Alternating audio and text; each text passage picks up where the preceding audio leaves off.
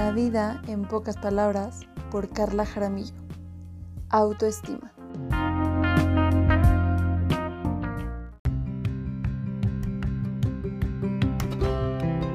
Buenos días, buenas tardes, buenas noches, dependiendo desde dónde nos escuches.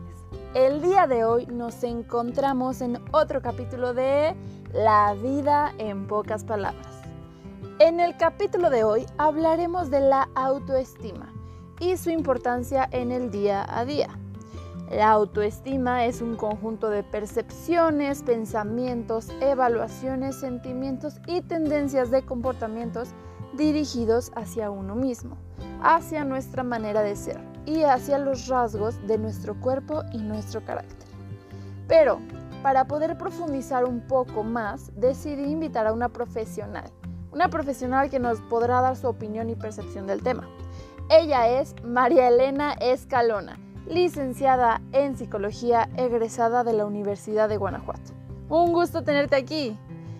Cuéntanos un poco tu opinión en base a tu experiencia sobre la autoestima, su impacto, importancia y sobre todo cómo y por qué es de vital importancia lograr conseguirla. Hola Carla, gracias por invitarme.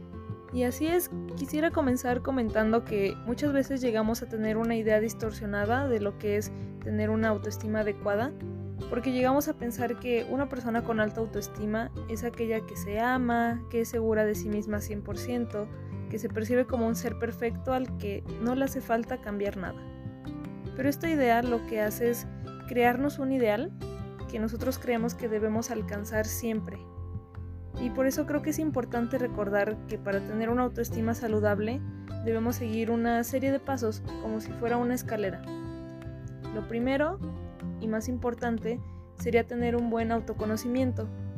Y aquí es donde debemos encontrar tanto nuestras habilidades y fortalezas como nuestras limitaciones o áreas de oportunidad.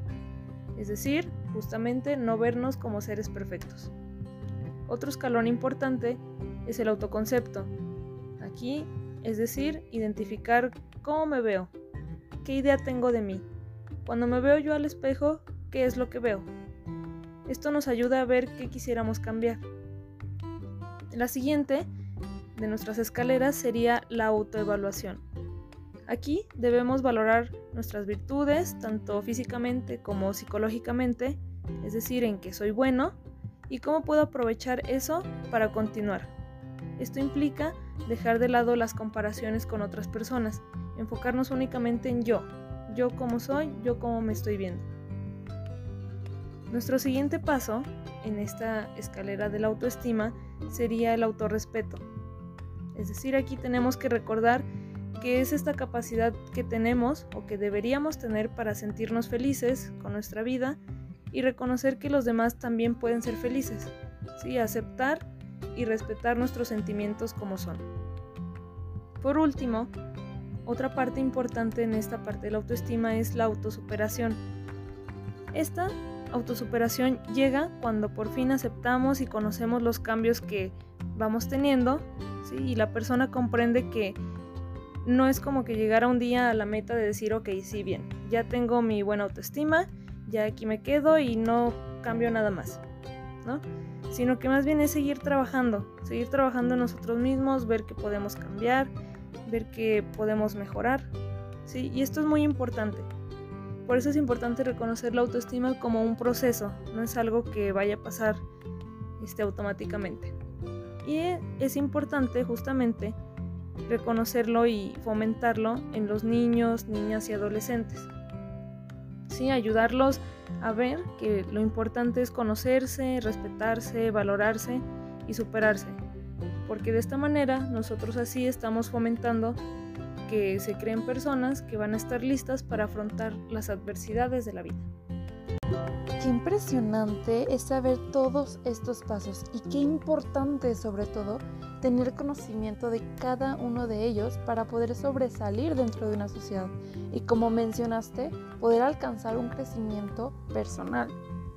Bueno, en fin, espero todos los oyentes se vayan de aquí con una reflexión y una intención de mejorar, porque al final de cuentas todo este tipo de cosas son por y para nosotros mismos.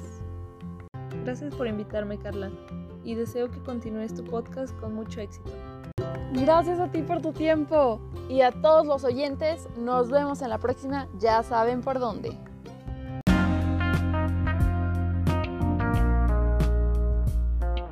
Acabas de escuchar La vida en pocas palabras, capítulo 5 por Carla Jaramillo.